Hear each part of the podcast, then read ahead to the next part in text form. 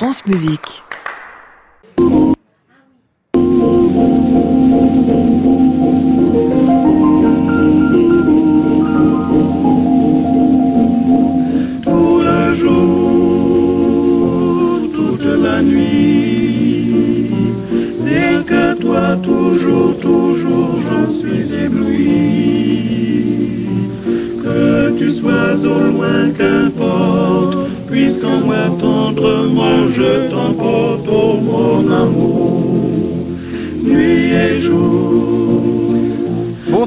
Et bienvenue dans le Classic Club. Vous le savez, depuis le début de la semaine, je vous le raconte, c'est euh, la fin, la dernière semaine de notre émission. On en est un peu triste, c'est plus qu'un petit pincement. Ce soir en particulier, puisque c'est le dernier Club des critiques, émission qu'on tient ensemble quand même depuis 10 ans maintenant, si je compte bien, 9, 10, j'arrive même plus à savoir exactement. C'était d'abord à 18h, le Mac Critique, puis ça s'était poursuivi euh, autour de midi avec le casque et l'enclume. Titre magnifique, absolument, et beau clin d'œil à nos amis d'Inter. Et puis depuis 4 ans, le Club des critiques à 22h depuis l'hôtel Bedford. Au début, avec Renaud Machard et Richard Marté, et puis quelques années après, c'est Christian Merlin qui nous a rejoint, Richard étant là, lui, depuis le tout début. Alors quand je disais petit pincement, c'est vraiment le cas. D'abord parce qu'on a beaucoup ri dans cette émission, c'est beaucoup amusé, et c'est le- la preuve qu'on peut s'amuser quand on connaît vraiment la musique et qu'on décide d'en parler et de la faire partager euh, aux autres. Ensuite parce que c'est une histoire d'amitié entre nous tous qui nous a menés pendant euh, toutes ces années. Et puis enfin parce qu'il y a eu le public qui est là ce soir aussi, très nombreux, qui adorait cette émission, qui nous le disait et qui était là avec nous ce soir. Bah oui, il l'est aussi. La dernière du club des critiques. Donc, et puisqu'on a des critiques, on est froid, on est insensible, on fait comme il se passait rien, on n'aura pas de larmes à l'œil, rien du tout. On fera une émission comme si de rien n'était, avec au programme euh, Iphigénie Antoride, Don Giovanni, et puis la nomination. Elle est arrivée enfin, enfin. Pas tout à fait. On en parlera euh, en milieu de programme. Nous sommes ce soir donc avec, ils sont immanquables, Richard Marté, Christian Merlin. Il l'est aussi, lui, là, quasiment depuis le début comme troisième larron. Pierre Flinois. Bienvenue à tous donc dans le club des critiques.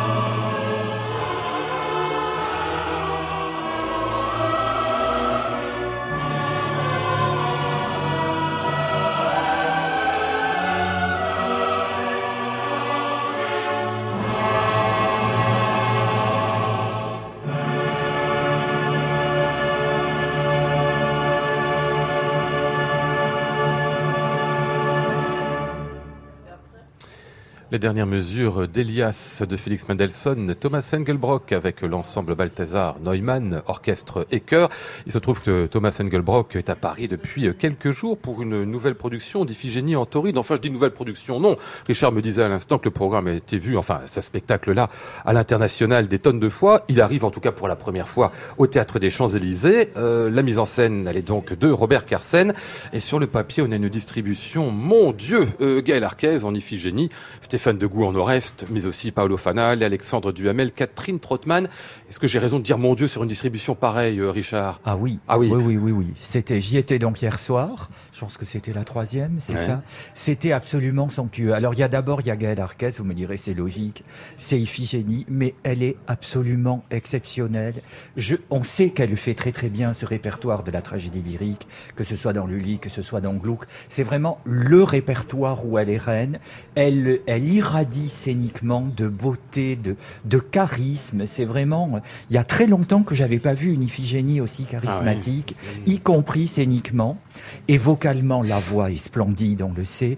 C'est exactement écrit dans ses bonnes notes. Elle déploie des nuances, le legato. De... Elle a eu euh, au malheureux Iphigénie. Moi, j'étais complètement transporté hier soir.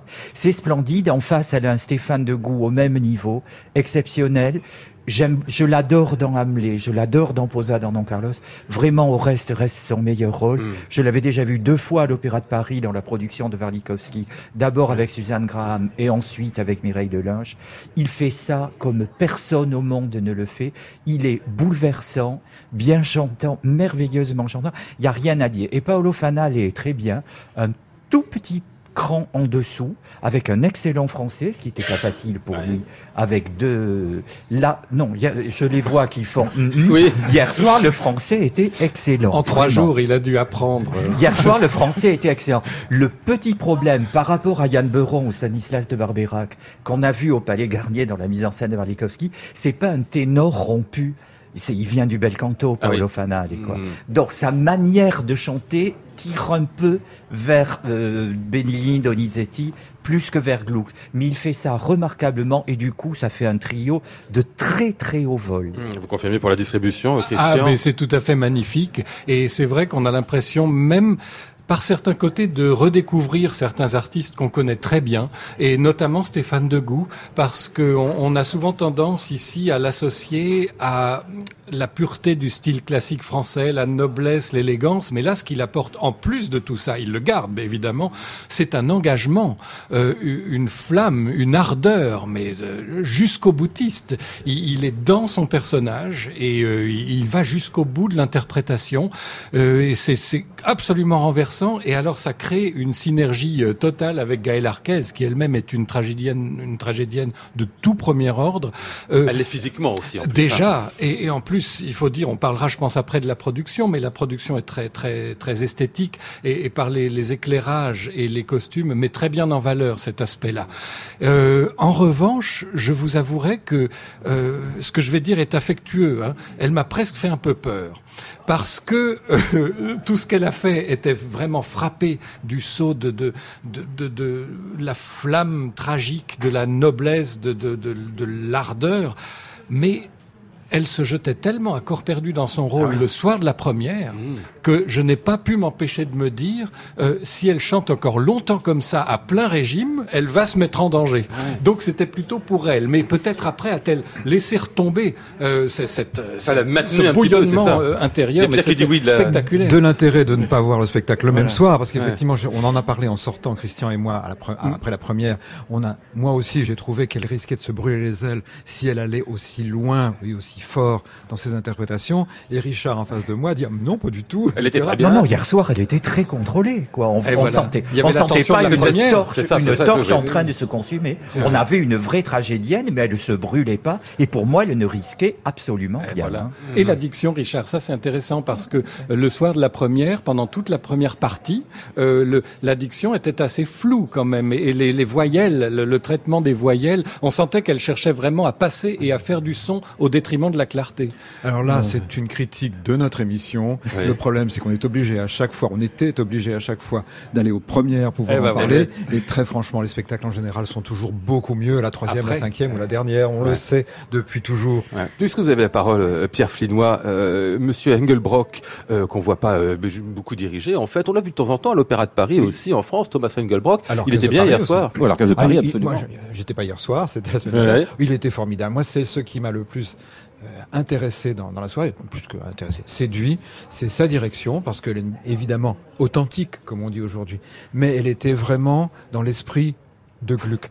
C'est-à-dire, vraiment, il y a une tragédie, une tragédie lyrique qui nous est présentée, et c'est une, une direction très colorée, très vivante, etc., mais très sombre en même temps, extrêmement portée sur justement la le psychologique, l'intense, la vérité des personnages. Mm. Et cette direction-là porte véritablement la distribution. Et je pense beaucoup plus d'ailleurs que la, la, production elle-même scénique, qui est très bien, mais qui n'a pas ce même impact mm. pour les personnages. Je peux ajouter quelque chose sur Thomas Engelbrock qui m'a vraiment intéressé. Ces derniers, ça pose la question vraiment de la spécialisation et, et où de l'universalité. Je vais y arriver.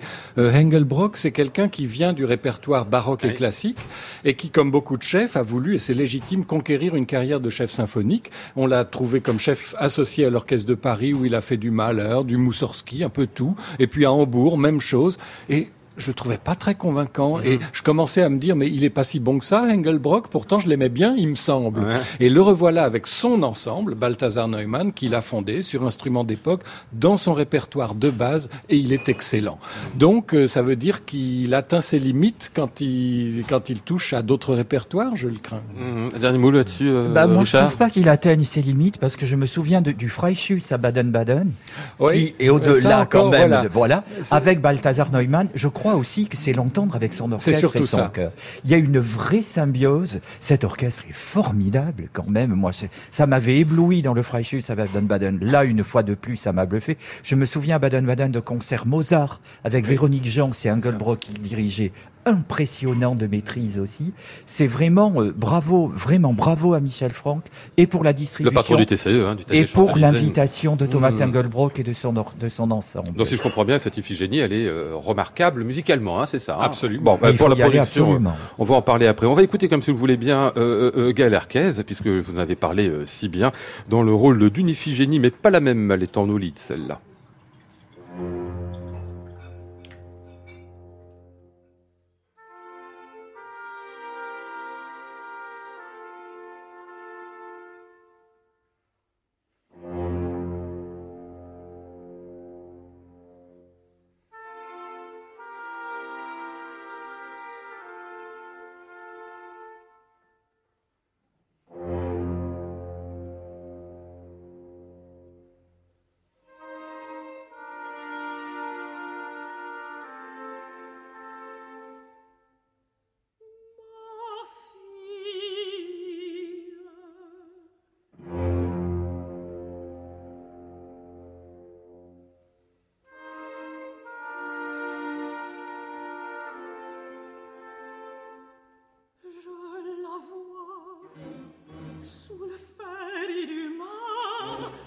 So barbare per i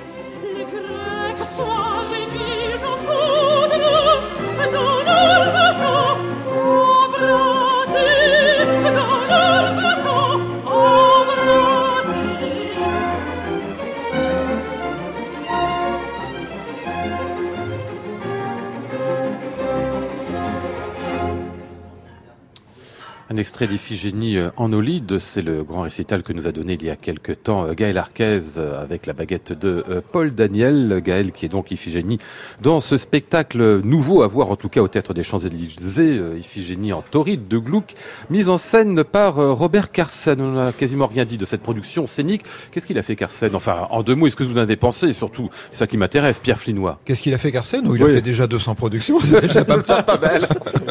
Alors, le problème quand on en a fait beaucoup, c'est de se renouveler. Alors, effectivement, euh, je dirais que cette Iphigénie, c'est un peu une synthèse entre sa production de La Maison des Morts de Janacek, un grand volume fermé, totalement fermé, très très sombre, et puis sa production d'Electra qu'on a vu à l'Opéra de Paris, des personnages qui sont des, des multiples euh, de, des personnages principaux. Bon, le rideau s'ouvre, la scène est noire, la lumière de Peter von Pratt est très belle comme d'habitude, vous avez Iphigénie, vous avez les, les servantes d'Iphigénie, les, Grecs qui sont avec elle sur le pont Euxin, et euh, tout ça se ressemble. elle arrivera bien évidemment à sortir du lot, si j'ose dire, parce que la mise en scène la met quand même en valeur. Bon. Est-ce que vraiment c'est une bonne mise en scène? Oui, c'est une très bonne mise en scène qui fonctionne extrêmement bien. Elle est je dirais, taillée dans le marbre. Ouais. Ça correspond à l'univers grec de Carsen, c'est vraiment des, des murs, euh, de la pierre, enfin de la pierre noire, et, et puis c'est tout. Très graphique. Là où je suis un petit peu gêné, c'est que c'est extrêmement bien ficelé, bien évidemment. Mais j'ai, je me suis intéressé aux ficelles. Et ça, c'est pour moi significatif. Il y a un truc qui est génial. Les gens, enfin les personnages sortent ou apparaissent sans qu'on ne sache d'où ils sortent du sol, des murs, etc. les murs, ce sont des parois avec des, divisions, donc il peut y avoir une fausse porte, enfin une vraie porte par laquelle ils apparaissent, mais on ne voit pas ça parce que le noir est apparu. Et quand soudain ça vous interroge, alors que c'est la musique, c'est le, le, spectacle qui devrait vous interroger, pour moi ça pose problème. Or j'ai été un petit peu gêné par ça. En dehors de, de ça, bah, écoutez, on a eu de la chance à Paris. On a quand même vu plusieurs Iphigénies formidables.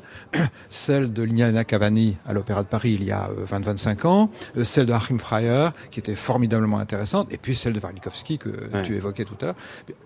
C'est pas indigne du tout. C'est un petit peu moins intéressant que Warlikowski, par exemple. Euh, Richard. Bah, c'est une bonne production de répertoire. En fait, vous voyez, pour Paris, c'est ça qui est assez amusant. Pour moi, la production de Warlikowski, qui est au répertoire de l'Opéra de Paris, est une production de festival ou de théâtre des Champs-Élysées pour du one-shot. Et en revanche, la production de Carsen est typiquement la production de répertoire. D'ailleurs, elle s'est déplacée de Chicago à Londres, à San Francisco, à Madrid, sans aucun problème. Elle est très efficace si on n'a pas trop l'habitude de Carsen, bon, c'est vrai, de, moi, quand j'ai vu arriver les doubles d'Iphigénie, je suis, me suis dit, c'est pas vrai. Il va pas, pas nous refaire le coup de l'Electra de la Bastille. Eh ben si. Mais parti de là, ça fonctionne. C'est sobre, c'est dépouillé. Il vous raconte pas une autre histoire. Il y a une vraie direction d'acteur, ce qui est pas toujours le cas avec lui, disons-le. Il y a un vrai travail, sans doute parce qu'aussi Stéphane Degout et Gaël Arquez sont deux grands comédiens, deux grands tragédiens. Donc il y a de quoi faire. Donc du coup, ça fonctionne. Il n'y a pas de quoi grimper au plafond, mais c'est un spectacle qui sert parfaitement de cadre et qui fonctionne parfaitement pour ce qu'il est. Ah vous avez un peu au rideau, vous, Christian Je les trouve un tout petit peu blasé quand ah, même sur ce coup-là. C'est du très très bon Carsen, c'est une magnifique production, d'une grande beauté plastique, euh, comme toujours d'ailleurs, euh, esthétique aussi, mais pas seulement. D'ailleurs, Richard l'a suggéré, c'est pas seulement de la statuaire, euh, sa vie et, et, notamment les évolutions des danseuses. Je, je les ai trouvées tout à fait remarquables. C'est une production sobre, dépouillée. C'est vrai que moi, par tempérament, je vais être plus attiré par ce que fait Warlikowski, qui me qui me titille, qui m'interroge qui me, qui me bouleverse de l'intérieur. Mais en même temps, je trouve extraordinaire qu'on puisse avoir les deux, en fait, qu'on puisse avoir la, la, relecture radicale à la Varlico, comme on dit dans notre jargon ici, et quelque chose de plus esthétisant, mais remarquablement réalisé euh, comme euh, Carsen, parce que c'est vraiment au cordeau, hein, c'est du, du, très très grand professionnalisme. Mmh. Même si on regarde les ficelles, ce que vous disiez euh, Pierre tout à ah, l'heure. Ah, moi j'ai pas, j'ai pas, compris ficelles, comment, mais non, mais l'illusion a marché sur moi. Qu'est-ce qu'on dit d'autre sur ce spectacle? On a terminé, c'est ça? On a dit l'essentiel. Il faut y aller. Il faut y aller, oui, parce que ça pas mal. Il y a encore des représentations. Hein, oui, il en reste deux. La prochaine, ah c'est demain vendredi. Il y en aura encore une dimanche, hein. absolument. De représentations à voir si vous avez envie de cette Iphigénie en tauride. y aller. Et grande homogénéité. pardon. Grande homogénéité de cette soirée. Oui, oui, du tout, justement. Direction d'orchestre, production, distribution, voilà. C'est au Théâtre des Champs-Élysées. Jusqu'à dimanche donc, elle a un dernier extrait pour l'illustrer. Stéphane Degout, justement, dans son dernier disque de Bussy.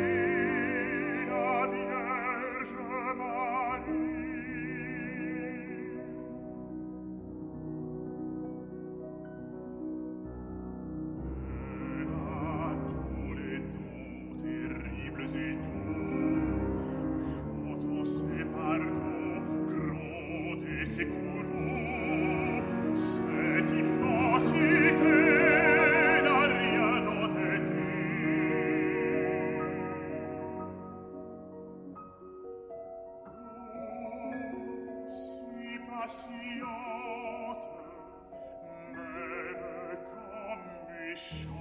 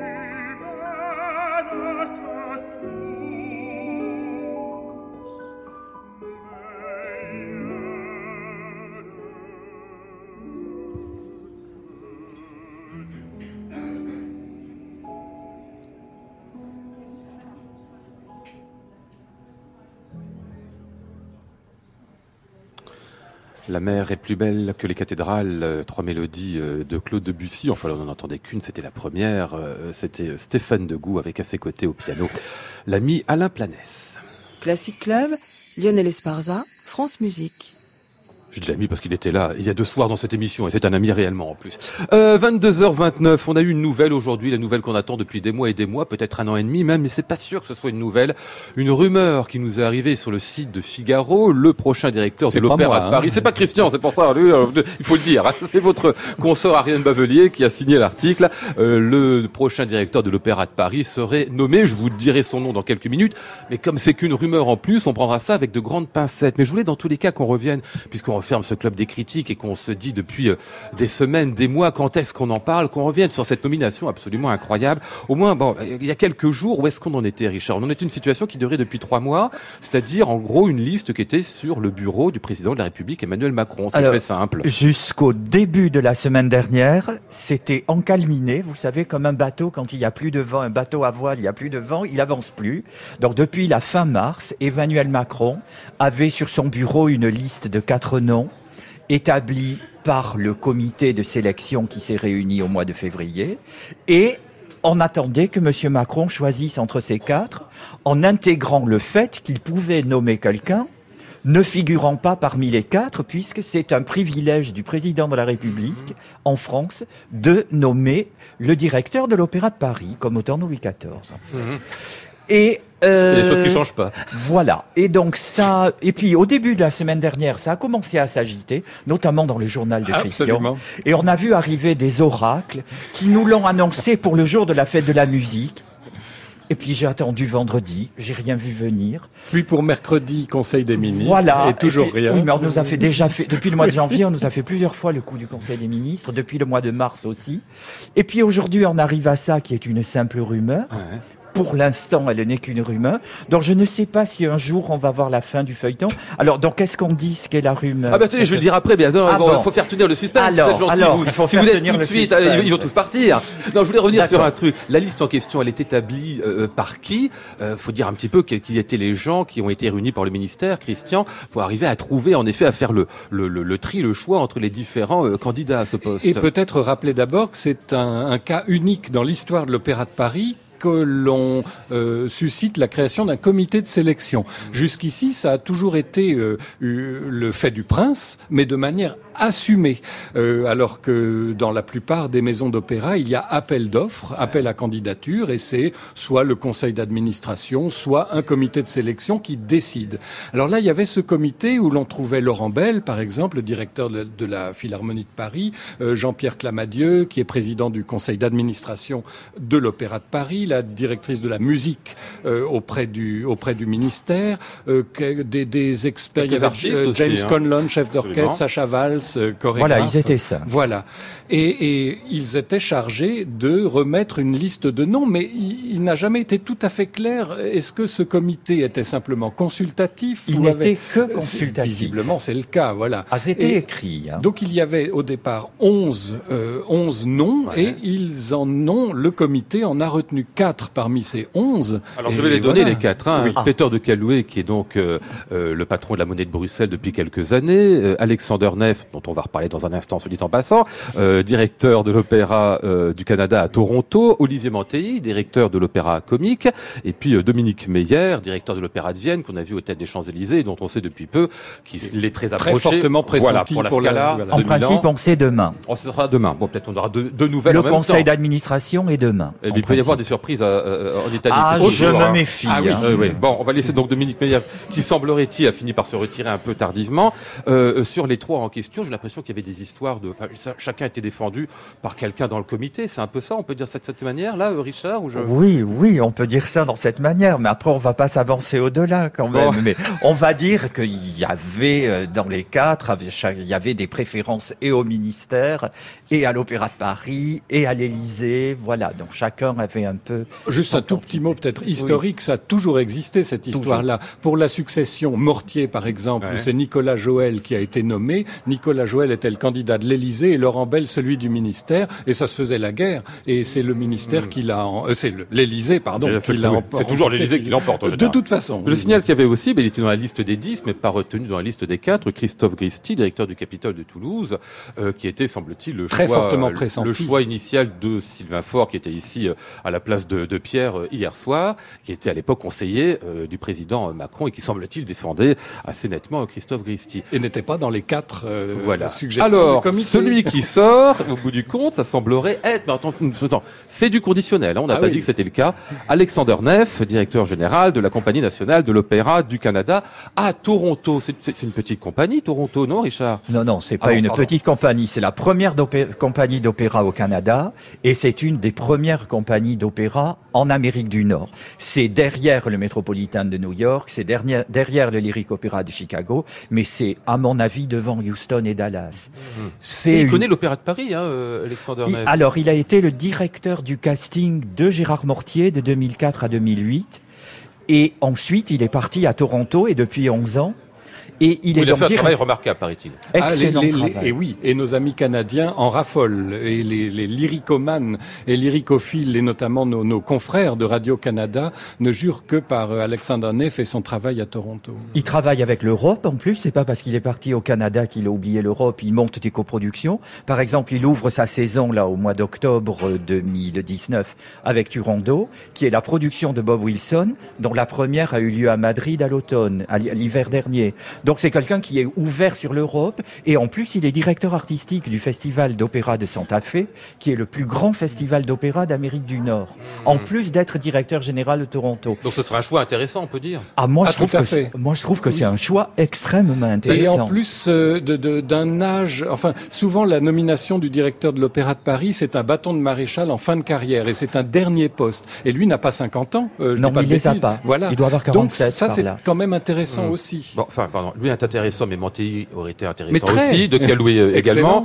euh, Gristier aussi, Dominique Meyer, euh, n'en parlons pas. Ah mais ils sont tous bons Pour- pourquoi ça a euh. tardé tellement alors qu'il y avait presque pléthore de bons profils pour, pour nommer C'est quand même pas compliqué, il avait qu'à faire. Alors, je Vous crois que là, non, euh, la réponse, je vais vous la faire. Je pense que c'est celle qu'allait faire Christian. C'est vous allez demander à Monsieur Emmanuel Macron pourquoi depuis trois Mais, mais, mais mois. je, mais je l'ai pas là, donc je vous demande à vous. Voilà, ben je Eh ne ben, on connais pas pas, Emmanuel. Macron. Je ne suis pas ni Emmanuel Macron ni dans la tête d'Emmanuel Macron. Pourquoi depuis trois ans attend-il Trois, trois mois. Trois mois. Oui. Pourquoi depuis trois mois Ça a été attend-il long, on l'a vécu comme ça. Voilà pourquoi depuis trois mois attend-il? Il n'y a que lui qui peut répondre à Et cette puis, question. il faut dire qu'avant ça, on avait perdu énormément de Eh temps oui. aussi, où, où on se demandait si on allait prolonger Stéphane Lissner ou Ça, ça a non. duré six mois. là, Euh. Mais il est voilà. question qu'il soit prolongé, semble-t-il, quand même, hein, non, ce qui est quand même. Pour faire la jonction, sans, Ouais. sans doute, ce serait euh, encore une solution satisfaisante, mais Ouais. est-ce qu'on va aller jusque-là? Il- euh, le, le- le- les, les services de l'État ont aussi fait la danse du ventre à Serge Dorny, euh, Ah oui, euh, oui, oui. mais c'était trop tard, il venait d'accepter Munich. Donc euh, j'ai l'impression qu'on s'y est quand même un peu pris comme des manches dans cette histoire-là. On, c'est c'est pas vous et moi. Ah, hein, c'est- le ministère de la Culture, on, hein, voilà, ça. hein. le- Et le- l'Élysée. très- Et l'Élysée l'Élysée, excusez-moi. L'Élysée qui centralise quand même le pouvoir de cette manière-là, alors qu'elle a, qu'elle a donné Bah. l'idée avec un comité qu'elle ouvrait un peu. Oui, le- mais à partir du moment où c'est le président qui signe et qui surtout a le pouvoir de nommer quelqu'un qui n'est pas sur la liste du comité,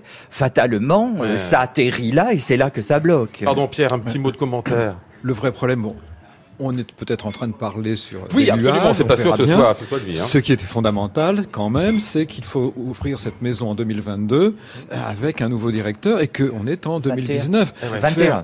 Enfin, 21, non, oui. sauf si c'est Lissner qui, qui Sauf reprend. si Lisner est prolongé d'un an, ce que dit aussi le communiqué. Alors, de... Pour l'instant, personne n'a construit la saison 2021-2022 et le nouveau directeur qui va prendre 2022-2023, c'est déjà un petit peu court pour avoir les grands noms, pour euh, faire une vraie programmation, etc. Et que va se, va-t-il se passer en, en 21 Alors là, mystère complet, des reprises, euh, du bricolage, bon, on verra bien, de toute façon. Ah, Et avec la, salle modulable en plus. Ah oui, la, salle qu'a voulu faire Stéphane Lissner, qui était le projet boulésien au Bah, départ. c'est pas qu'a ça, hein. voulu faire Enfin, Stéphane voulu. Lissner. C'est- Ah, eu un projet d'origine. Oui, hein. C'est ça, Pierre. Oui, ça remonte à On- C'est le projet qui a permis de mettre Pierre Boulez dans le projet Bastille parce que on lui promettait une salle modulable qui aurait permis de pousser l'opéra contemporain, varié, euh, au même rang que, les, euh, que la tradition euh, lyrique. Voilà. Bon, on va interrompre parce qu'on parle sur la comète là quand même. Hein, Oui, euh, mais on peut, on peut quand même peut-être ajouter que la procédure de recrutement pour le directeur de l'opéra de Lyon, Oui. succession Ah oui, d'Orny, vient d'être déclarée infructueuse. Oui, oui. Euh, donc on repart à zéro. Alors on, on, Ça on a l'air malin quand hein, même ça, dans hein. cette histoire. Ah non, c'est pathétique. Enfin, c'est pathétique, je sais pas, mais c'est voilà. Attendons les résultats pour voir. Euh, très bien. Enfin, c'est comme ça. Euh, on va illustrer comment Tiens, avec On, Philippe on Jordan, a quand même réussi à parler Philippe 10 Jordan. minutes avec rien à dire. N'existe peut-être pas en plus. Ça, c'est du professionnalisme. Euh, Philippe Jordan et l'orchestre de l'Opéra de Paris.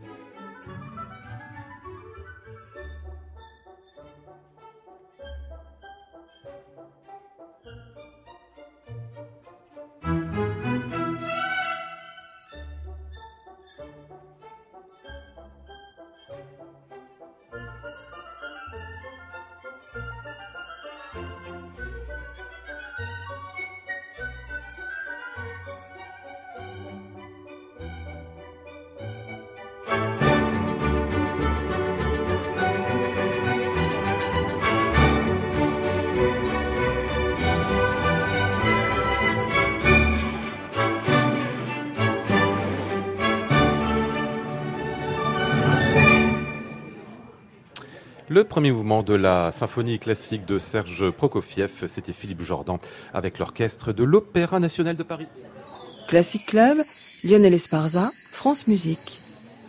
Vous êtes allé à Strasbourg cette semaine, euh, Christian. Vous y allez depuis euh, la semaine dernière, en fait, puis il y a eu des empêchements. Enfin, je vous passe les détails parce qu'était donnée une nouvelle production de Don Giovanni à l'Opéra du Rhin, dirigée, alors ça vous allez nous raconter parce qu'il y a eu des changements par euh, Andreas Spering à la mise en scène, Marie-Ève Signierol, un nouveau Don Giovanni, donc on peut plus voir à Strasbourg, mais qui repassera, comme toujours, bien sûr, par la filature de Mulhouse. D'abord, pourquoi le changement de chef d'ailleurs? Tiens, s'il y a quelque chose à Visiblement, le chef initialement prévu avait a fait toutes les répétitions et trois représentations mais euh, le courant n'est pas passé avec l'orchestre au point que ça mettait en péril la qualité euh, artistique. et ben, ça arrive parfois. Et il est, il est parti en cours de route et il a fallu trouver un autre chef euh, le, l'avant-veille de, de, de, la représentation à laquelle j'ai assisté. Et chapeau à Andreas Spering qui a pris ça au pied levé. Il a rencontré les chanteurs avant, mais pas l'orchestre, et il a tenu ça d'une, d'une main de d'une main de maître, absolument. Alors que valait ce spectacle Eh ben, passionnant, ah inabouti mais passionnant. Et c'est très étonnant parce que une semaine avant, euh, j'avais vu euh, avec euh, ces deux messieurs là, le spectacle de l'Opéra de Paris d'Ivo Vanov et on vous avait dit à ce micro-là que c'était terne, sans intérêt, au fond incolore, inodore, et ben, je, mais, très bien réalisé. Et je me suis dit que, au fond, décidément, je préfère une proposition intéressante, mais avec des défauts, plutôt que de quelque chose d'aseptisé. c'est un Don Giovanni qui est vu comme euh, un performeur, le, un peu dans le style, si vous avez connu ça, mais vous êtes trop jeune, de Marina Abramovic dans les années 70, cette performeuse qui euh, était seule sur un euh, sur un podium assise et qui invitait en fait les visiteurs, les spectateurs à interagir avec elle ah et, et, à faire ce qu'ils voulaient en fait avec elle. Et parfois ça prenait une tournure un peu bizarre. Et là c'est exactement le cas. En fait, Don Giovanni est presque quelqu'un de d'ectoplasme, d'inexistant, qui existe uniquement dans le, ce que les autres projettent sur lui. Et c'est, pour moi, c'est très juste, parce que de, on sait bien, Don Giovanni est celui qui chante le moins de solo dans cet opéra. Il est toujours en ensemble et en interaction avec les autres. Et là, euh, c'est un peu foutraque. Il y a, comme souvent chez Marie-Ève Signérol, beaucoup d'associations d'idées, euh, des citations cinématographiques. un moment, au lieu du récitatif, c'est une scène du Shining de Stanley Kubrick qui est joué en italien par les chanteurs, euh, ah les chanteurs acteurs. Parfois, on peine à, trouver le fil, la cohérence, mais à la fin du compte, ça fait quand même un spectacle vivant, énergique euh, et qui vous rem... qui vous fait réfléchir à ce qu'est vraiment Don Giovanni. Don Giovanni, euh, à voir donc à Mulhouse à la filature dans cette production signée pour la mise en scène. Marie-Ève Signierol, il se trouve que vous étiez au moment, bah, quelques semaines après la disparition, c'est survenu le, le, 30 mai, je crois, euh, de la directrice de l'Opéra du Rhin, Eva Kleinitz, qui était en poste depuis euh, deux ans euh, à peine, qui était quelqu'un, Richard, dont on peut faire le, le portrait euh, rapidement, à la fois une personnalité de, de grande qualité et très attachante en plus. Alors, c'était une femme extrêmement attachante, souriante, euh, rayonnante. En fait, quand on l'a quand on l'a rencontrée, elle irradiait quelque chose. Elle était extrêmement compétente. Elle avait fait ses classes à la Monnaie de Bruxelles, à Stuttgart, et je trouve qu'elle avait commencé à mener un travail remarquable à l'Opéra du Rhin. Elle a notamment beaucoup œuvré pour rajeunir le public. Et moi, j'ai vu plusieurs productions, notamment une superbe Francesca da Rimini de Sandonai. Puis elle a vu une curiosité pour des répertoires. Pierre était allé voir Béatrice Cianci de Dynastère. Oui, adoré et à qui le syndicat de la critique a décerné son grand voilà, prix. Voilà, c'est comme donc. ça. C'est une récompense posthume, hélas, pour Eva Kleinitz. Mais c'est vraiment de, de quelqu'un de très grande valeur. Entre l'estime, et c'est vrai, c'est quelqu'un pour qui j'ai, je me, il y avait une, une forme de sympathie. Ça m'a énormément peiné. Mmh. Oui, c'était une extrêmement triste nouvelle et c'est rare à ce point-là. Euh, nous, nous autres euh, critiques musicaux, on, on, on, côtoie souvent les directeurs ouais. d'opéra, donc il y a, y a, un rapport qui se crée comme ça, mais qui est un peu un rapport euh, à distance. C'est un rapport professionnel avant tout. Euh, avec elle, il y a tout de suite de l'humain qui, qui s'y mettait. Et c'était pour tout le monde pareil parce que le lendemain du Don Giovanni, je suis resté un jour de plus pour assister à l'hommage que lui rendait l'Opéra ah. du Rhin. Et c'était extrêmement bien fait, bien senti, euh, sans pathos, euh, sans côté institutionnel. On a évité les discours des politiques, ça c'était très bien. Juste des numéros chantés ou dansés par la troupe de l'Opéra du Rhin et par les chanteurs, les danseurs, les pianistes, les chefs d'orchestre qui l'ont connu et aimé. Quelques témoignages d'artistes proches d'elle et à la fin tout le personnel de l'Opéra du Rhin qui monte sur scène et qui applaudit un portrait d'Eva Kleinitz. Je suis pas sûr que dans beaucoup d'opéras, euh, on verrait le personnel à ce point euh, euh, touché par la disparition de ce, de, en l'occurrence de sa directrice. Ah, Pierre, un dernier mot peut-être? Oh, je l'ai juste croisé une fois au moment où il avait fait venir à, à Strasbourg le Péléas de Berikowski qui venait Ah oui. donc de, de Berlin et on avait bavardé cinq minutes. Je l'avais trouvé effectivement, comme disait Richard, rayonnante, extrêmement sympathique et je ne peux que saluer le côté renouveau qu'elle avait réussi à donner à sa programmation. Ça ne veut pas dire que celle qui précédait était médiocre, mais on changeait de cap et ça apporté une forme de mo- modernité de regard et ça a amené surtout effectivement un nouveau public. Rien que pour ça, il faut saluer, mais vraiment la personnalité était merveilleuse. Eva Kleinitz, donc, qui était donc décédée le 30 mai, qui était la directrice de l'Opéra du Rhin, dont je signale, j'ai lu ça quelque part, c'était vrai, je ne sais rien, c'était la troisième femme nommée euh, directrice d'un opéra euh, en France, je veux dire depuis que l'opéra existe. Ah, ce c'est possible. quand même- Val- Valérie Chevalier Un certain et nombre de Caroline. Et voilà. Voilà. Bon, ben c'est- vite vu. C'est vite vu. Voilà. C'est tout. Allez, euh, il est 22h49. On va poursuivre, si vous voulez bien, avec les, les vacances de nos amis critiques.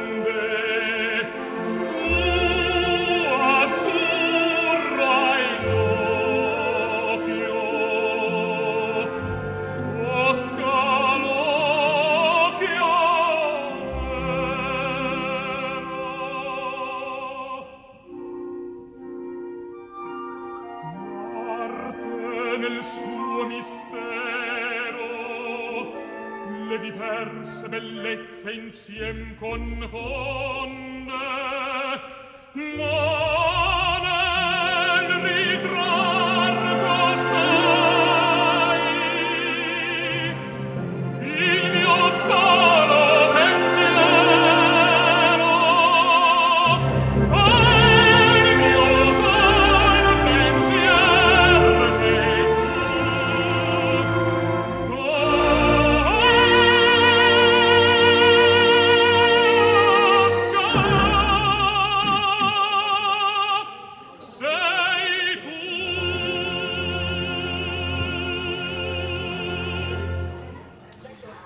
de la Tosca de Puccini, euh, chanté par euh, Joseph Caliglia, qu'on retrouvera cet été en France. Ce sera au Festival d'Aix, puisqu'il y aura une nouvelle Tosca qui sera donnée. Il fera le rôle, bien sûr, de Mario Cavaradossi. Alors, les euh, programmes de l'été de nos amis critiques, on va pas tout faire, parce que vous êtes partis les uns et les autres un peu partout. Mais au moins, est-ce qu'il y a un ou deux spectacles pour savoir où est-ce qu'on pourra vous croiser les uns les autres? Tiens, on va commencer par Pierre Flinois. Bon, bah, écoutez, euh, je vais aller à Salzbourg pour changer. Alors, ce qui est important, c'est qu'à Salzbourg, on vient de renouveler le directeur. Marcus Interhäuser, ça y est, on lui a signé son contrat pour 50 plus, et on s'y prend quand même deux ans à l'avance, mais il est quand même sur place. C'est juste une incise sur ce Alors aussi, c'est spécial, c'est ça. Hein. Alors, bon, il dominé par Lars, Médé, il devait y avoir Yoncheva, ce sera Stikina. Euh, Yoncheva étant prête à accoucher, Alcina avec euh, une certaine italienne bien connue euh, qui s'appelle Cecilia Bartoli, Deep Denesco, ça c'est ah extraordinaire, mais chanter, c'est chanter en français, mais il n'y a pas, un seul interprète français. Hein. Donc ça, c'est un peu bizarre. L'Orphée aux Enfers, c'est l'année Offenbach quand même.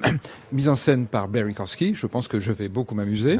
Et Simon Boccanegra avec un monsieur Gergiev qui va diriger, après avoir dirigé à Bayreuth, Tannhäuser. Il passe donc de Wagner à Verdi. Il a tout compris. En même, temps, en même temps, Le plus intéressant de tout ça, peut-être la reprise de Salomé euh, de l'année dernière, ah oui, avec, extraordinaire, euh, avec Castellucci. non, non, c'est pas Petrenko, pardon, excusez-moi. Petrenko, c'est à Munich. Ah, je vais voir aussi dans Salomé, on est bien d'accord. Et alors, le plus plus, bah, justement, c'est Petrenko qui va nous faire la 9 symphonie de Beethoven en fin de festival. Ah, oui. Bon, voilà, c'est suffisant? C'est incroyable, Salzbourg, quand même. Hein. C'est incroyable. Ah Et là, je n'ai parlé que, on va, il va y avoir euh, des journées du sapin, il y a quand même pas mal de choses autour d'Enesco, il y a bien évidemment des récitals, du piano, c'est invraisemblable. C'est à quelle période, si, si, si me reste... Ça commence vers le 23-24 euh, juillet ah et ça enfle à partir du 1er août et ça va jusqu'au 30, 30 euh, août. Mhm. À Salzbourg, vous verrez Pierre Flinois. Où est-ce qu'on verra euh, Christian Merlin? Oh bah Aix, Salzbourg, euh, très classique. Mais surtout, j'ai très très envie d'aller soit à Londres, soit à Lucerne, ou les deux d'ailleurs, parce qu'il y a quelques semaines où moi, on a parlé ici de Bernard Haitink qui a donné cette bouleversante quatrième de Mahler à la Philharmonie de Paris, et on disait qu'à 90 ans, il venait d'annoncer qu'il prendrait une année sabbatique. Et lors de cette émission, on disait qu'on avait un peu peur que cette année sabbatique se prolonge. Et de fait, on s'est pas trompé. Dans l'intervalle, il a annoncé que non, non, il ne redirigerait pas après. Donc, euh, à la fin de la saison, là, ce seront réellement ces derniers ah concerts. Et euh, ils auront lieu respectivement au Proms de Londres et au Festival de Lucerne entre fin août et début septembre. Euh, septième de Bruckner, euh, je crois que je vais prendre mon billet euh, de train. voilà. C'est déjà prévu. Et, une chambre d'hôtel, oui, oui, parce que c'est quand même un immense monsieur pour qui j'ai un, un, respect, une admiration infinie et qui nous a apporté énormément de bonheur musical pendant 60 ans de carrière. Mmh. Richard Marté, vos choix, vous, ce sera pour Bayreuth cette année. Hein? Alors, il y aura Bayreuth, en même temps que Pierre, avec cette nouvelle production de Tannhäuser dirigée par Valérie Gergiev, qui fait quand même en même temps Simon Boccanegra à Baden-Baden, un autre Simon Boccanegra à Salzbourg, et Tannhäuser au milieu à Bayreuth, c'est bien, quoi. Et puis, euh, je serai, puis il y a la merveilleuse Lisée Davidson. Oui, c'est ça. Hein, voilà. Dont on a écouté un extrait du dernier disque il y a une semaine ou deux. Qui fait ses débuts hein. en Elisabeth à Bayreuth. Donc ça, je ne veux pas rater. Et je serai à Orange, où là, je retrouverai Christian. Et euh, le 12 juillet, c'est un de mes opéras. Je vais voir Guillaume Tell, qui est un de mes opéras préférés, avec Annick Massis, Nicolas Alaimo, et des deuxièmes plans absolument extraordinaires. Nicolas Courjal, Cyril Dubois, Jody DeVos, ah Nora Gubiche. Enfin, c'est vraiment le, le, top. Donc c'est euh, voilà, ça j'y serai, j'y tiens. Ce sera magnifique tout ça. Ce sera l'été de nos amis critiques. Vous les verrez euh, un peu partout si vous voyagez euh, vous-même. On arrive quasiment à la fin de cette émission et comme on le disait en ouverture, la dernière du club des critiques. C'est vous, Christian, qui voulez nous faire ah le, un peu l'hommage, le souvenir en, fin de programme? Bah, et comment souvenir? Que de souvenirs et de, et de nostalgie. Il faut dire une chose. Je pense que les, mes camarades seront d'accord. J'y ai réfléchi beaucoup à ce que ça avait représenté cette émission pendant pour moi 7 ou 8 ans. pour vous, euh, ça a quand même structuré mes semaines et le planning de mes semaines pendant huit ans. Mhm. Tout convergeait vers le vendredi. J'ai dû refuser des choses à cause de vous. Plein de propositions où on me disait viens assister à telle première dans tel grand festival. Je disais mais non, c'est un vendredi, j'ai l'émission. Euh, ou choisir tel ou tel spectacle que j'allais voir en fonction de l'émission. Donc c'est quelque chose, c'est un rendez-vous absolument un rituel en quelque sorte. Euh, ça m'a permis aussi, je voudrais juste dire, de faire un peu de zoologie. C'est quelque chose ah de très très intéressant. Vous dire avec les critiques, non? Ah oui oui, ah j'ai étudié des, des animaux étranges. Euh, J'en ai découvert découvert certaines espèces inconnues, le courtin, euh, le, martet. Alors, plus, plus bizarre encore, l'esparza. Oui, ça, Alors, ça, je, les, je ai étudiés bah, en, en captivité aussi bien que, que à, à l'état sauvage, et je vous assure, c'est absolument passionnant. Et puis c'est un rendez-vous professionnel qui était aussi, vous l'avez dit en début d'émission, un rendez-vous amical. Et ça, ça a été un plaisir qui ne s'est jamais démenti, euh, même quand la semaine avait été dure, fatigante. Le fait de se retrouver tous les vendredis est un plaisir toujours renouvelé. Donc, euh, pincement au cœur, certainement. Il y en aura un. Un petit pincement au cœur aussi à l'idée que peut-être euh, il n'y ait plus d'espace critique au fond euh, sur la chaîne euh, France Musique, ce qui est dommage parce qu'on le sait bien, euh, sans la liberté de blâmer, il n'est pas d'éloge flatteur. Donc euh, voilà à peu près. J'aurais encore beaucoup de choses, euh, d'autres choses à vous dire, mais euh, je crois que ça suffit pour l'instant. Richard, mot Ah ben, aussi il, a, il a été formidable, Christian Merlin. Il n'y a rien à dire. hein. Oui, moi, c'est vrai que j'ai. Non, de la tristesse. Oui, oui, je crois que je peux carrément parler de tristesse. Parce que ça a représenté beaucoup, cette émission, pendant dix ans, pour moi. En plus d'Opéra Magazine, c'était une activité complètement différente. Et puis, il y a la part amicale qui, je sais qu'on continuera à se voir Ah oui. tous ensemble. Mais il y avait une communauté. On formait une communauté. Vous savez, comme dans Le Seigneur des Anneaux, quoi. Et ça avait quelque chose Le que ring. voilà, ça avait ce côté communauté des Seigneurs des Anneaux que j'aimais beaucoup, et ça, je sais que ça va me manquer énormément. En tout cas, je vous remercie infiniment euh, tous les deux d'avoir été là avec moi pendant euh, quasiment euh, dix ans. Un grand salut aussi euh, à Renaud Machard qui nous a accompagnés au début et puis à tous nos amis critiques qui faisaient les troisièmes larrons, comme on dit, en particulier notre Pierre Finois qui était là quasiment depuis le début. Puis j'oublie pas aussi Emmanuel Giuliani, Philippe Venturini, Michel Parouti, Benoît Fauché, Sophie Bourdet et tous les autres que, qui sont venus un petit peu moins et, et qu'on nommera une autre fois. Et puis le public qui était avec nous et qui nous a soutenus tellement pendant toutes ces années. Merci à vous.